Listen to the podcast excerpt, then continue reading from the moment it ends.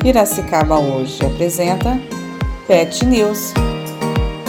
Olá, nós estamos chegando no outono, aliás, inverno, né? Daqui a pouquinho, em junho, já estamos no inverno. E o que acontece? Os animais, assim como a gente, principalmente os cachorros, podem ser acometidos por gripes, pneumonias, tosses. E tem uma tosse, né? Uma tosse, uma doença que chama tosse dos canis, que acontece muito quando os animais às vezes vão para creche ou eles passeiam em contato com outros animais, né, com outros cachorros e não são vacinados.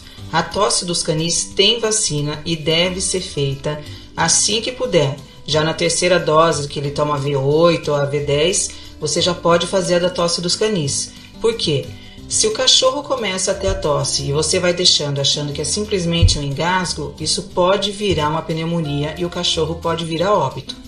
Então, um dos sintomas que é a tosse dos canis, é o seguinte: o cachorro fica tossindo, ele fica engasgando como se ele fosse vomitar, mas na verdade ele não vomita.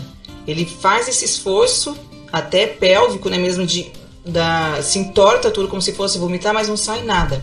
Então, vocês têm que ficar atentos a isso. Se o animal começar a fazer isso, não ter nenhum, nenhum vômito que vocês vejam, vocês têm que correr para o veterinário para ver se pode fazer depois de tratar com antibióticos para ver para dar a vacina. Então fiquem atentos, nessa época de frio começa a ter essas tosse mesmo, então tem que ficar esperto. Muita gente acha que é frescura, ah, vou colocar roupinha no cachorro, que frescura e tal. E não é, viu, gente? É legal você manter o animal aquecido nessas épocas. Por exemplo, tem muito animal que mora, mora não dorme em garagens, dorme em canil, que às vezes não é coberto. É legal você colocar um cobertor, uma caminha quentinha, ou até mesmo uma roupa para que o animal não se resfrie, tá? Apesar dos pelos, ele pode vir a resfriar, então é interessante prestar atenção e ficar atento, ok?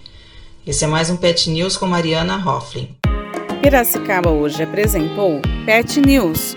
Apoio Comunidade Tirolesa Santana, Santo Olímpia.